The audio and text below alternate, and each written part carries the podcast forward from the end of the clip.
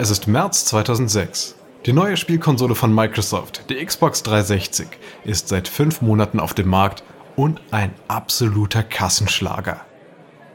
Die Service Hotline in Redmond, Washington State, hat mit den üblichen technischen Problemen der Kundinnen und Kunden zu tun. Die meisten Anliegen lassen sich einfach lösen. Bis es an einem trüben Märztag plötzlich ans Eingemachte geht. Xbox Technik Support, was kann ich für Sie tun? Ja, hi, äh, meine Xbox 360 geht nicht an. Okay, Sir. Können Sie bitte das Problem genauer schildern?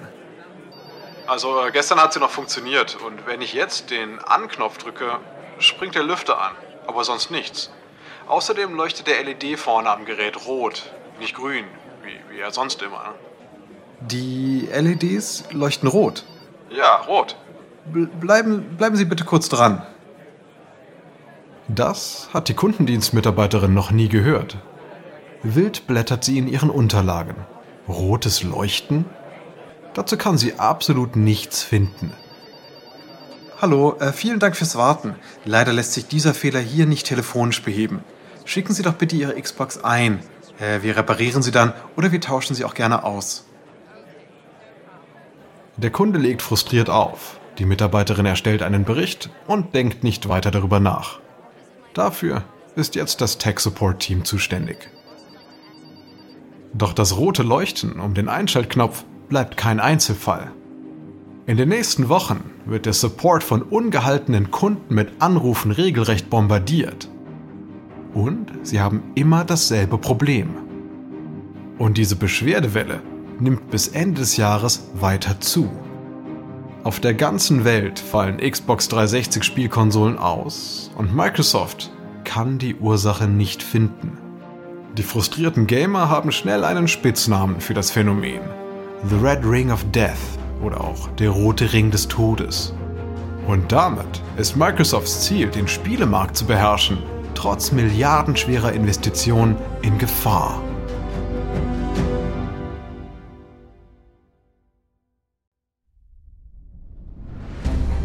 Ich bin Alexander Langer für Wandery und das ist Kampf der Unternehmen.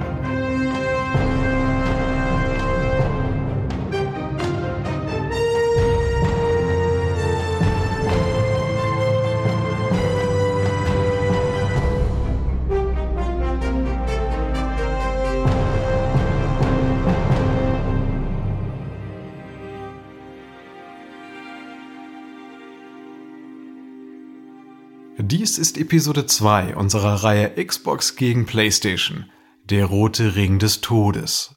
In der letzten Episode stieg Microsoft mit der Xbox groß ins Spielkonsolengeschäft ein. 5 Milliarden Dollar ließ es sich der Software-Riese kosten, um die PlayStation 2 anzugreifen. Doch Sony zeigte sich davon unbeeindruckt. Also legt Microsoft nach.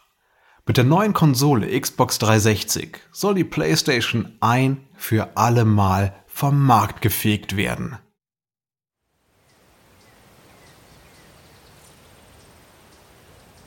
Februar 2003.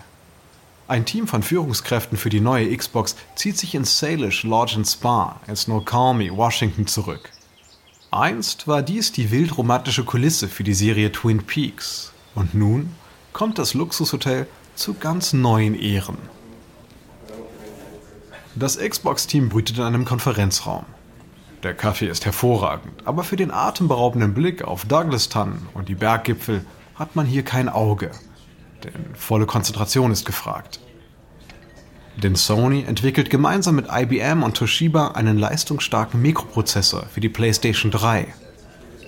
Und Microsoft plant nun die Antwort darauf. Die neue Spielkonsole Xbox 360. Die Wände des Konferenzraums sind zugepflastert mit Charts. Das Team hat hastig Schlagwörter aufgeschrieben und das Gekritzel zu Mindmaps verbunden.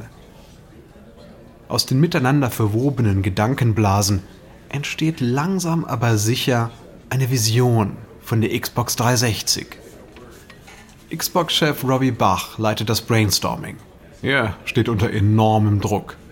Microsoft hat mit der ersten Xbox gigantische Verluste eingefahren. Das darf bitteschön kein zweites Mal passieren. So Leute, die da oben werden mächtig ungeduldig. bis 2007 müssen wir die Gewinnzone erreichen. Lösungsidee? Wir könnten bei der Xbox 360 die Festplatte weglassen. Die hat uns bei der ersten Box nämlich hunderte Millionen Dollar gekostet. Das könnten wir sparen. Jay Allett stehen die Haare zu Berge. Er ist das Mastermind von Xbox Live, Microsofts Online Gaming Service. Niemals! Mit Xbox Live grenzen wir uns in der PlayStation ab und dazu brauchen wir eine Festplatte. Die Internetverbindungen sind bald so schnell, dass wir Spiele als Download verkaufen können. Doch ohne Festplatte lassen sich die Spiele erst gar nicht speichern. Es muss also eine andere Lösung geben. Bach lenkt ein. Okay, okay. Wie, wie wäre es mit zwei Versionen? Eine Xbox 360 ohne eigene Festplatte und eine teurere mit. Vorschlag angenommen. Nun fehlt nur noch der Termin, wann die Xbox 360 herauskommen soll. Bei Spielkonsolen der nächsten Generation wird hochauflösende Grafik kaufentscheidend sein. Doch dazu benötigen die Gamer auch hochauflösende Geräte. Einer der Xbox-Manager hat bereits den Markt für Consumer-TV-Geräte erkundet. HD-Fernseher werden innerhalb der nächsten zwei Jahre erschwinglich für die breite Masse sein. Also, ich denke so bis Anfang 2005. Bach denkt kurz nach.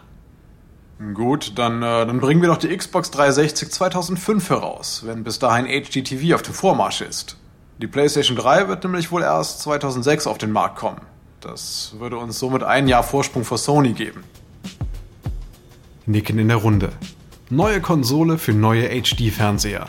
Das ergibt Sinn. Mit der Xbox 360 kommt auch eine verbesserte Version von Xbox Live und punktet mit Spielen zum Runterladen und einem kabellosen Controller. Schön, der Plan steht, das Team packt zusammen, alle zufrieden. Doch dann meldet sich noch jemand zu Wort. Moment, Moment. so können wir Sony schlagen, aber was ist denn mit Nintendo? Die anderen zucken einfach nur mit den Schultern. Denn Nintendo scheint auf dem absteigenden Ast zu sein. Die letzten 20 Jahre wurden mit jeder neuen Generation weniger Konsolen verkauft. Zudem verfügt der japanische Hersteller auch über weniger Ressourcen und technisches Know-how als seine Mitbewerber. Das Team ist sich einig. Im Gaming-Segment kämpft eigentlich nur noch Sony gegen Microsoft. Nintendo? Nintendo ist raus. Doch die beiden großen Kontrahenten sind dabei etwas zu selbstsicher. Denn Nintendo wird es ihnen noch einmal richtig zeigen.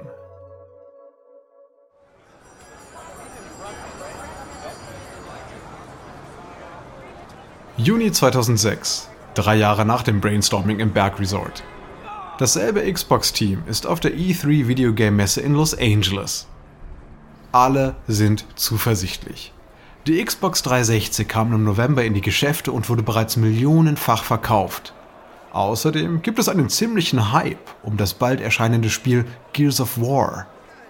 Das Ballerspiel in einer zerstörten Welt bestimmt das Erscheinungsbild des Microsoft Messestandes. Neben Halo also noch ein Grund, die Xbox 360 zu kaufen, so die Kalkulation.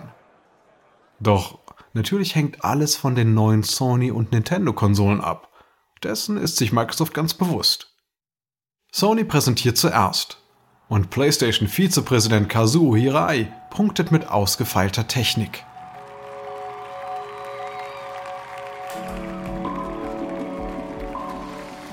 Die PlayStation 3 ist die leistungsstärkste Konsole aller Zeiten.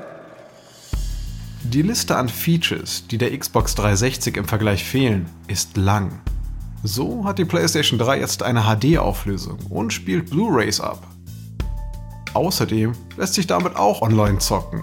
Und das, im Gegensatz zu anderen Herstellern, komplett umsonst. Das Microsoft-Team wird nun unruhig, denn immerhin kostet Xbox Live ganze 50 Dollar im Jahr. Und schließlich präsentiert Hirai die Zelle, den verbesserten Prozessor der PlayStation 3. Für dessen Entwicklung hat Sony Millionen ausgegeben. Doch so toll er klingt, die Spieleentwickler und Programmierer haben ihre liebe Not damit. Denn immer wieder verweigert die PlayStation 3 die Ausführung grundlegender Befehle, etwa wie Grafiken anzuzeigen. Und deswegen ist Sony mit neuen, hippen Spielen mächtig ins Hintertreffen geraten. Hirai kämpft sich durch seine Präsentation und kommt dann zum Höhepunkt, den er strahlend verkündet. Die PlayStation 3 steht in den Vereinigten Staaten ab November in den Regalen für 599 Dollar. Das Publikum schnappt nach Luft. 599 Dollar? Bislang hat keine erfolgreiche Spielkonsole so viel gekostet. Und was keiner weiß, selbst zu dem Preis macht Sony mit jeder verkauften Konsole Verlust. Andererseits aufatmen und High Fives beim Xbox-Team. Denn die günstigste Einstiegsvariante der Xbox 360 ist bereits für 300 Dollar zu haben. Als nächstes kommt Nintendo. Im Vorfeld sickerten diesmal bloß spärliche Informationen durch. Es ist lediglich bekannt, dass die neue Konsole Wii heißt. Das Saallicht wird runtergedimmt und Shigeru Miyamoto, der Schöpfer von Super Mario, betritt die Bühne. Er ist gekleidet wie ein Dirigent. Die Leinwand hinter ihm zeigt ein Cartoon-Orchester, das auf den Einsatz wartet. Miyamoto scheint dirigieren zu wollen, mit etwas in seiner Hand, das aussieht wie eine weiße Fernbedienung. Das Publikum kneift die Augen zusammen, um dieses Tool besser erkennen zu können. In der Mitte der Bühne angekommen, verneigt sich Miyamoto vor den Zuschauern. Dann fuchtelt er mit den Armen wie ein Dirigent und das Zeichentrickorchester erwacht zum Leben. Nintendo landet einen Coup. Denn die weiße Fernbedienung ist der Game Controller. Das ist etwas völlig Neues. Die Wii lässt sich durch Bewegungen steuern, nicht durch andauerndes Tastendrücken. Und dann wird ein Video vorgeführt. Ein Teenager schwingt den Controller und ein virtueller Baseballschläger haut den Ball aus dem Stadion. Ein kleines Kind steuert durch Drehen und Wenden der Wii-Bedienung ein Flugzeug. Eine blonde Frau locht damit einen Golfball ein. Das Fachpublikum weiß überhaupt nicht, was es davon halten soll. Denn das ist völlig abgefahren und kommt total unerwartet zugleich. Ist das, ist das ein, ein Geniestreich? Oder absolut plam plam? Die Antwort, der Gamer, fällt eindeutig aus. Denn im November 2006 kommt die Wii auf den Markt und wird ein sensationeller Erfolg. Innerhalb von acht Tagen kaufen die US-Amerikaner über eine halbe Million Wiis. Und in Europa hat sich noch keine andere Konsole so schnell verkauft. In nur wenigen Wochen zieht die Wii an der Xbox 360 vorbei. Bei Sony sieht es ganz anders aus.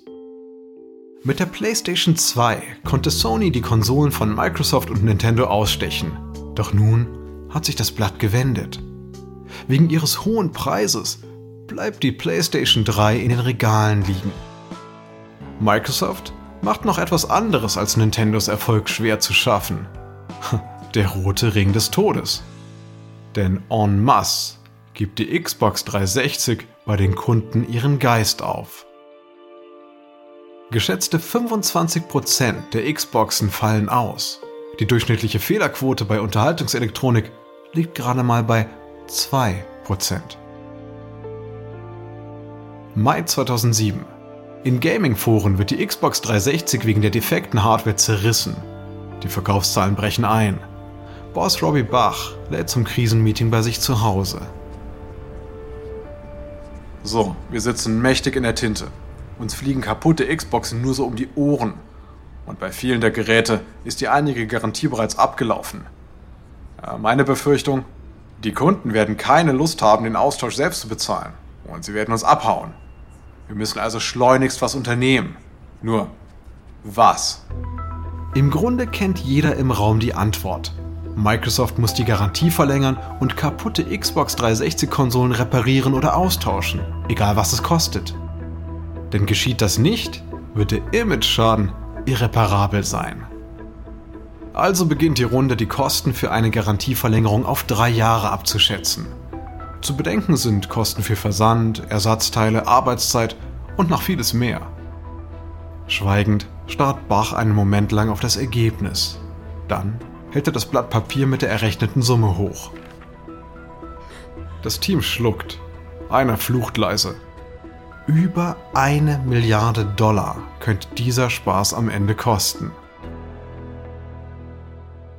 Zwei Monate darauf verlängert Microsoft die Garantie auf die Xbox 360. Damit ist das Problem noch nicht beseitigt, aber die Entwickler können daran tüfteln, wie man bei Neugeräten den roten Ring des Todes in den Griff kriegt.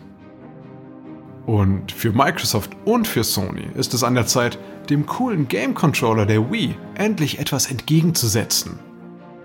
Doch Microsoft will Nintendos Bravourstück nicht einfach kopieren, sondern noch übertreffen. Die Antwort von Microsoft lautet, der Controller soll komplett wegfallen.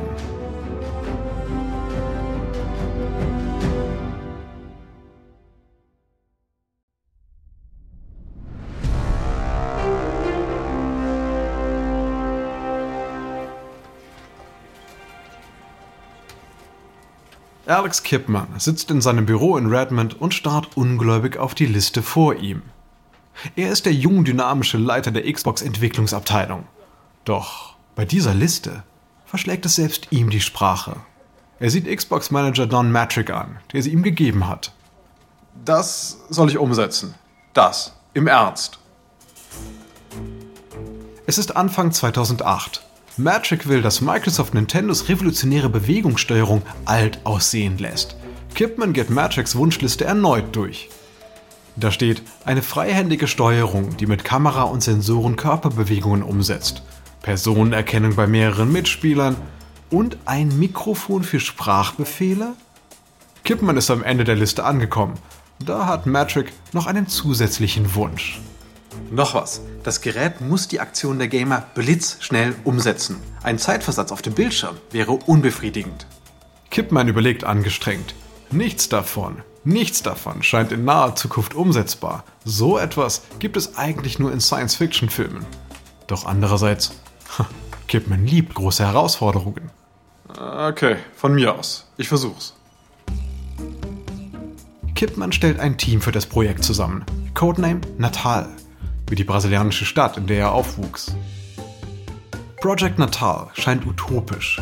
Doch zu Kipmans Überraschung verfügt Microsoft schon über vieles, was er dafür benötigt. Auf der Suche nach vielversprechender Forschung und Expertise bereist Kipman im nächsten Jahr alle Winkel des Microsoft-Imperiums. Am Firmensitz in Redmond arbeitet ein Team seit Jahren schon an einer Spracherkennungssoftware. In Peking wird intensiv an einer Technologie zur Gesichtserkennung geforscht. In Tel Aviv besucht Kipman eine Firma, die mit Infrarotsensoren und Kameras Körperbewegungen trackt.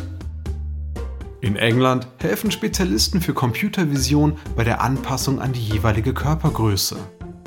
Und in den Städten der westlichen Welt sammelt Kipmans Team unzählige Stimmen mit verschiedensten Akzenten und Dialekten. Die Aufzeichnungen sollen der Xbox helfen, die Sprachbefehle von möglichst vielen Menschen zu verstehen. Juni 2009 gibt es nun einen Prototypen, der näher an der ursprünglichen Idee ist, als alle zu hoffen gewagt hatten. Nach seiner Präsentation ruft ein Microsoft Manager begeistert aus: Wow, das, das ist ja wie aus Star Trek. Project Natal wird umbenannt in Kinect und bei der Markteinführung im November 2010 ist die Begeisterung groß. Shake everything except a controller because now you are the controller. Kinect ist mit Spielen ausgestattet, die die Erfolge der Wii kopieren. Statt Wii Sports heißen sie Kinect Sports. Und mit Your Shape gibt es analog zur Wii ein spielerisches Fitnessprogramm. Doch nun stellt natürlich auch Sony seinen eigenen Motion Controller für die PlayStation 3 vor, mit dem Namen Move. Sonys Move arbeitet präziser als die Wii Remote und ist vielseitiger als Kinect. Aber Sony will auf Nummer sicher gehen und startet eine Kampagne gegen Kinect. So, dieser Move-Controller ist nicht nur irre präzise, er hat sogar etwas, was wir Tasten nennen. Diese Tasten sind nützlich für die paar Millionen Leute, die gern Shooter oder Browser-Games spielen. Also mehr als bloß nur einen roten Ball fangen wollen. ich bitte Sie, wer will so tun, als sei seine Hand eine Pistole? Das ist doch...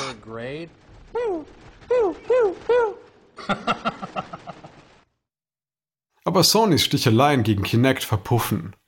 Zwei Monate nach der Markteinführung hat Microsoft 8 Millionen Einheiten verkauft. Das Guinness Buch der Rekorde nennt Kinect die am schnellsten verkaufte Unterhaltungselektronik aller Zeiten. Kinect kann der Wii zwar ihren Erfolg nicht mehr streitig machen, aber es gibt der Xbox den Schub, um Microsofts Vorsprung vor Sony zu verteidigen. Gerade noch rechtzeitig. Denn nach dem holprigen Start konnte die PlayStation inzwischen fast gleichziehen. Zuerst hat Sony die PlayStation 3 überarbeitet und kann sie nun zum selben Preis wie die Xbox 360 anbieten. Außerdem gelingt es Sony, mit exklusiven PlayStation-Spielen die Fans zu überzeugen, etwa mit dem Rennspiel Gran Turismo 5 und dem ultra brutalen Action-Adventure God of War 3. Death is in my blood. God of War spielt im antiken Griechenland mit Monstern und Göttern. Insgesamt entscheiden sich 80 Millionen User für die PlayStation 3. Doch Microsofts Xbox 360 hat mit 84 Millionen Gamern immer noch die Nase vorn. Doch an der Spitze steht jedoch weiterhin Nintendo mit über 100 Millionen verkauften Einheiten der Wii. Doch das Xbox-Team weiß, dass die Möglichkeiten von Kinect längst nicht ausgeschöpft sind und die Konkurrenz dem erstmal nichts entgegenzusetzen hat. Als die Industrie die nächste Generation von Spielkonsolen plant, trifft Microsoft eine schwerwiegende Entscheidung. Kinect soll gleich in die neue Xbox integriert werden. Es ist allerdings auch eine Entscheidung, die man bei Microsoft schon bald bereuen wird.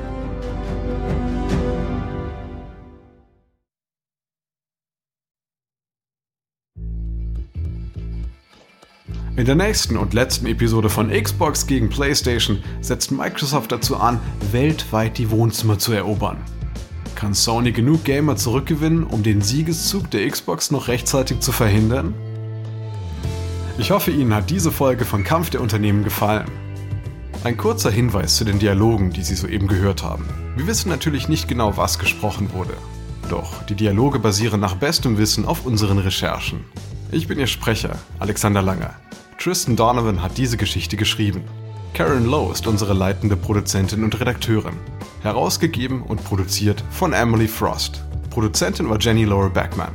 Sounddesign von Kylie Randell für Bay Area Sound. Unser ausführender Produzent war Marshall Louis. Erstellt von Hernan Lopez für Wandery.